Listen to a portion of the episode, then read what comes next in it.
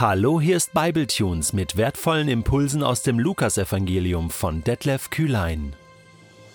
Der heutige Bibletune steht in Lukas 12, die Verse 49 bis 53 und wird gelesen aus der neuen Genfer Übersetzung. Ich bin gekommen, um auf der Erde ein Feuer anzuzünden. Ich wünschte, es würde schon brennen.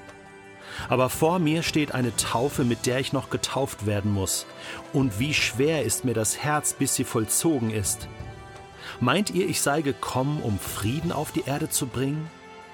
Nein, ich sage euch, nicht Frieden, sondern Entzweiung. Von jetzt an wird es so sein. Wenn fünf Menschen unter einem Dach leben, werden sich drei gegen zwei stellen und zwei gegen drei.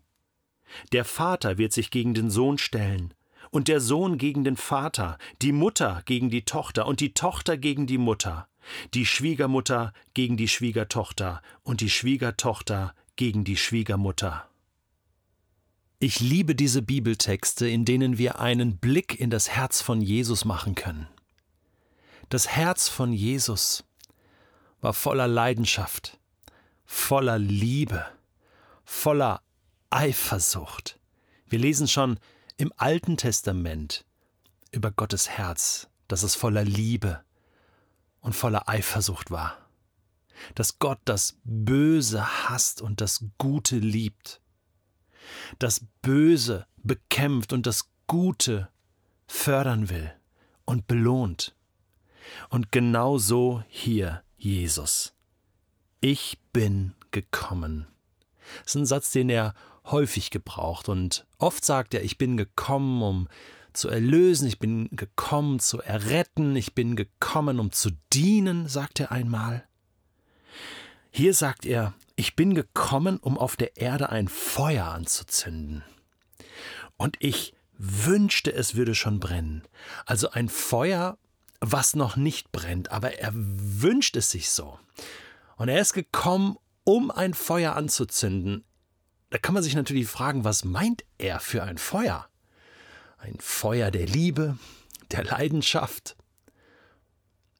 Wie wird dieses Bild des Feuers in der Bibel gebraucht? Meine erste Vermutung war, dass er den Heiligen Geist meint. Vielleicht hast du das auch gedacht der Heilige Geist als Feuer, Apostelgeschichte 2, wie Feuerzungen kam der Heilige Geist herab und legte sich auf jeden einzelnen der Apostel und der Menschen, die dort waren. Feuer, Heiliger Geist. Ich bin gekommen, um den Heiligen Geist zu bringen. Ich wünschte, es würde schon brennen. Hm, ich weiß nicht so ganz. Der Heilige Geist war ja auch schon im Alten Testament da.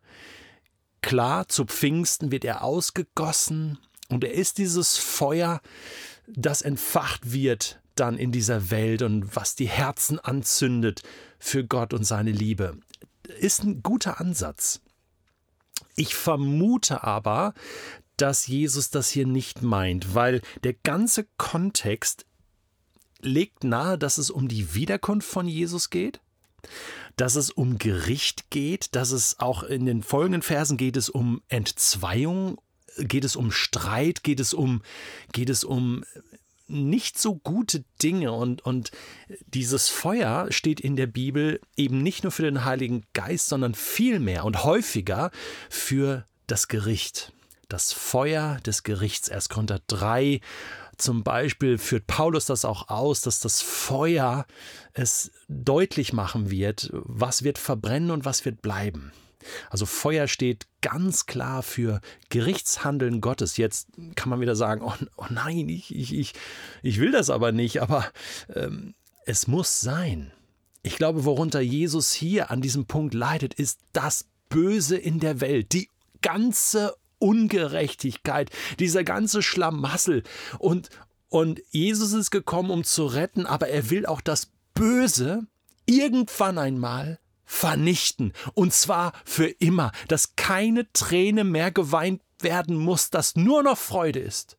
Nur noch Leben ist, kein Tod mehr, keine Krankheit mehr, dieses ganze, diese ganze Schrott, das kommt Jesus jetzt alles hoch und er sagt, ich bin gekommen, um ein Feuer auf der Erde anzuzünden, was all dieses Schlechte verbrennt. Und wie sehr wünschte ich mir, es würde schon brennen. Es ist aber noch nicht so. Schau, Jesus ist vor 2000 Jahren gekommen und das Reich Gottes ist gekommen und, und, und all das hat schon angefangen. Und auch ja, der Heilige Geist ist schon gekommen, aber das Böse gibt es immer noch. Und immer noch wird es nicht bestraft. Man hat so den Eindruck, jeder kann hier machen, was er will. Gibt es denn einen Gott, der zum Schluss mal sagen wird, so, jetzt ist Schluss. Jetzt ist ein für alle Mal Schluss und das wird nie wieder passieren und die, die, die Böses getan haben, bekommen ihre Quittung dafür, bekommen ihre Rechnung dafür. Ich wünschte mir, es würde schon brennen. Diese Geduld Gottes, die hier völlig am Anschlag ist. Und, und Jesus sagt jetzt, ja, zunächst muss ich noch mit einer ganz üblen Taufe getauft werden. Ich muss sterben. Da müssen erst noch ein paar Dinge passieren. Und es, es macht ihm das Herz schwer. Ja, ich glaube, das, das ist so die Richtung, in die wir diesen Text verstehen müssen. Dieses Feuer, meint er. Natürlich gibt es auch andere Feuer. Ein Feuer der Leidenschaft für Jesus, äh, ein Feuer von Glauben und, und, und Heiligen Geist. Du kannst das auch gerne so verstehen, wenn, wenn du möchtest. Aber ich bin mir ziemlich sicher, dass Jesus hier einen tiefen Frust in seinem Herzen hat über all das Böse und, und sagt, ich bin jetzt noch extra gekommen und am liebsten würde ich hier gerade alles aufräumen. Am liebsten würde ich Ach ja, aber ich kann nicht. Wir müssen im Zeitplan Gottes bleiben und gerade das Buch der Offenbarung macht das ja auch deutlich. Auch da ist das Motiv des Feuers ganz stark und auch das nächste Thema, was Jesus ähm, hier anspricht, ist einfach, der Messias scheidet die Geister. Jesus scheidet die Geister und bis in die, bis in die Familien hinein entzweit er. Das hatte interessanterweise Simeon in Lukas Kapitel 2 schon vorausgesagt, als er Jesus als kleines Baby in den Armen gehalten hat. Da sagt er, als erstes, Simeon segnete sie, Lukas 2, äh, Vers 34 und sagte zu Maria, der Mutter von Jesus, er ist dazu bestimmt, dass viele in Israel an ihm zu Fall kommen und viele durch ihn aufgerichtet werden. Er wird ein Zeichen sein, dem widersprochen wird, so sehr, dass auch dir ein Schwert durch die Seele dringen wird. Tja, also viele kommen durch ihn zu Fall und Jesus ähm, bestätigt das hier und sagt, ich bin nicht gekommen, um Frieden zu bringen. Jetzt müssen wir hier nochmal einhaken. Ja, aber genau, das habe ich doch gedacht. Ich dachte, Jesus, du bist gekommen, um Frieden zu bringen. Welchen Frieden meint er? Er sagt mal an anderer Stelle, ähm, äh, meinen Frieden gebe ich euch. Also es gibt einen göttlichen Frieden, den wir in Jesus haben, natürlich. Aber hier meint er diesen Frieden auf Erden, wovon die Engel gesungen haben bei seiner Geburt. Das steht doch noch aus. Das war auch zu Lebzeiten von Jesus klar und deutlich, dass es keinen irdischen Frieden sofort geben wird. Bis heute ist das so. Und das meint Jesus, was ich wünschte mir, es wäre anders. Aber wir müssen noch warten auf, auf die Erfüllung des göttlichen Zeitplans. Und bis dahin wird es so sein. Und das ist jetzt ab diesem Punkt man kann sagen, nach Christus ist eine neue Zeitrechnung. Eine neue Zeitrechnung für jeden Menschen. Denn nun kommst du an Jesus nicht mehr vorbei. Entweder du sagst Ja zu ihm oder du sagst Nein zu ihm. Und zwischendrin gibt es nicht. Und wenn du gar nichts sagst, dann ist das Nein. Jesus ist da ganz klar. Und er sagt, da, da wird eine Familie sein. Und ein Teil der Familie ist für mich, der andere ist gegen mich. Weißt du, ich habe das persönlich so nie erlebt, weil wir sind als ganze Familie, also meine Eltern, meine Schwester und ich, innerhalb kürzester Zeit zum Glauben an Jesus gekommen. Und das war für mich immer normal und ich habe mich äh, immer gewundert, so wie machen das andere, bis ich dann mal Leute kennengelernt habe, gerade in meinem engsten Freundeskreis, wo das nicht so war.